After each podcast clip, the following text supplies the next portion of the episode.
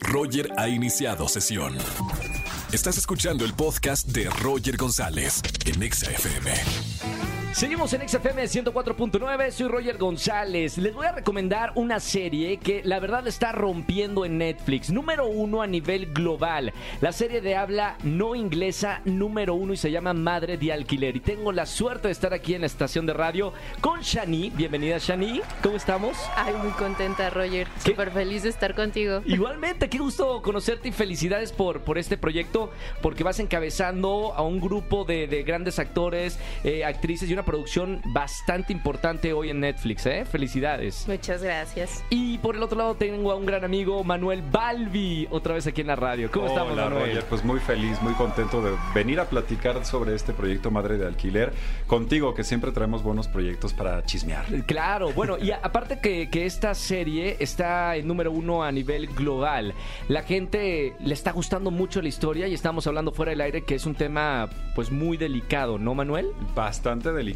porque el vientre de alquiler o el subrogate no en todos lados es legal y sobre todo nosotros que abordamos esta historia desde, ¿qué son? ¿15 años atrás? No, men- menos, este, como 13 años atrás. diez, Sí. entre- ajá. Entre 10 y 13 años atrás, pues eh, estábamos muy, muy, muy nuevos en este tema eh, y se hacían muchos abusos, se abusaba mucho del tema, Sí. sobre todo de, de- de las personas indígenas. Y creo que en esta serie estamos levantando bastante bien la voz para, para de alguna manera decirle al espectador, oye, mira, eh, concientízate, sensibilízate y pon un tema en la mesa para poderlo discutir, porque hay que regular muchas cosas respecto al tema del, de- del vientre de alquiler. ¿Cuál, cuál es el verdadero problema que hay eh, eh, del vientre de alquiler, Shani? Y, y aparte tú encabezando eh, eh, como protagonista, eh, la primera vez que, que haces como un protagonista, eh, protagonismo en, en- en serie, cuéntame un poquito cuál es ese problema. Eh, pues son varios problemas los que giran en torno a la historia. Por ejemplo, también está la discriminación y el tema de racismo. Entonces creo que Netflix con este proyecto se atrevió no solo a poner, como bien dices, un rostro que no es conocido, ¿no? Eh, sino que también está tocando temas que las personas están identificando, porque por ejemplo, en el tema de la discriminación, el mismo proyecto dice que no es específico de un sector, o sea, no es que solamente, por ejemplo, los güeros discriminen a, a los morenos, no, sino que también es a la inversa. Sí. Entonces hay un ejemplo muy claro en la serie donde la cultura que se está respetando, mi cultura totonaca, que es mi descendencia, eh, discrimina a uno de los bebés por ser rubio. Claro. Entonces es como un, un enfoque muy atrevido el que se le está dando en la plataforma. ¿Cómo se sienten de, de ahora estar, eh, Manuel, en, en número uno? La gente le- les está gustando muchísimo. Esto lo pueden ver en Netflix, Madre de Alquiler. Véanlo y hagan conciencia de un problema que, que hay. Pero ¿por qué la gente le está gustando tanto?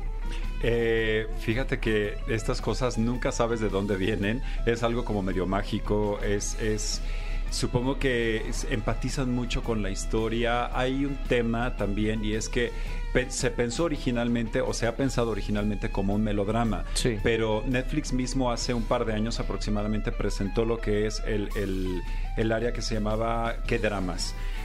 De, de tal manera que Netflix produce sus propios melodramas, pero Sí. los hace mucho más cortos.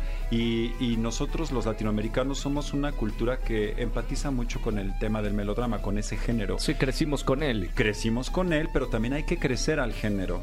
Y con Madre de Alquiler evolucionarlo, está ¿no? creciendo, evolucionando, porque el melodrama es un género bien bonito. Nada más que hay que salirnos un poco de la telenovela convencional. Claro. Hay que saber hacerlo. Y Netflix está haciéndolo. Y estamos muy orgullosos de, no solamente de nuestro primer lugar o segundo lugar, porque ahí vamos primero, segundo, primero, segundo, pero, pero estamos más orgullosos de que es con un tema tan actual. Del cual se tiene que hablar. Sí. Entonces, pues no hay mayor felicidad que ¿Cómo, esa. cómo fue el proceso, Shani, de, de filmar esta serie Madre de, de Alquiler? ¿Fue complicado para ti como actriz? Uy, pues fue ¿Hubo, todo hubo mucho reto. trabajo con el director? Uy, no, bueno, es que también, o sea, yo vengo del teatro, entonces como mi primer proyecto en pantalla y protagonista, pues sí fue un reto adaptar todo lo gigante que es el teatro a algo más sutil, ¿no? Que es la cámara. Entonces al principio pues yo cometía todo tipo de errores de manera intencional para saber justo cómo adaptarme al lenguaje de la televisión. Así que pues ya después durante la historia fue otro tipo de complicación, pero más que complicación fue fue una experiencia de reto, ¿no? O sea, trabajar también con actores que no tenía idea. Ahora con Manuel Balbi tengo una relación súper bonita. Tipazo, ¿no? ¿Y qué? Un tipazo. Sí, sí, sí. Estoy aquí. No puede decir otra cosa. No, pero de verdad es, es un elenco muy bonito, ¿no? O sea, para contar una historia de tanto corazón necesitábamos actores que realmente sintieran una historia eh, muy, muy linda. Más allá de que es un, un problema, eh, hablamos de sentimientos de seres humanos. Claro, mira, en toda historia eh, es muy bonito y muy agradecido contar con actores y actrices con cancha. Sí, claro. Bueno, así lo digo yo, porque siempre aprendes algo, pero también siempre aprendes algo de la gente que apenas va empezando. Claro. O sea, voltear a ver a Shani, eh, conocerla. eh, yo sí me imaginaba, dije, trataré de ponerme en sus zapatos porque de repente entrar por primera vez a un producto audiovisual, aunque tengas carrera de Sí, actriz, claro. pero en este caso el teatro al audiovisual, pues es muy distinto y es, un, es una responsabilidad muy grande. Entonces, creo que siempre fui muy empático con ella. eh, intercambiamos muchas escenas, nos escuchábamos, eh, platicábamos fuera de set. Entonces, fue algo, algo muy bonito, muy enriquecedor y le auguro mucho éxito porque Shani es muy entregada, es muy apasionada y como el significado de su nombre lo dice, o sea, también ella es una, es una dama que se respeta, es una, es una dama talentosa y pues que vengan muchos éxitos, Shani, porque sí, Feliz, se te abrieron las debut. puertas. Qué, qué bonito, ¿no? Un debut eh, ya en la pantalla chica a nivel global y tener este eh, primer lugar. eh, felicidades y que sean muchos, muchos más. Ay, qué bonito. no vayan a llorar.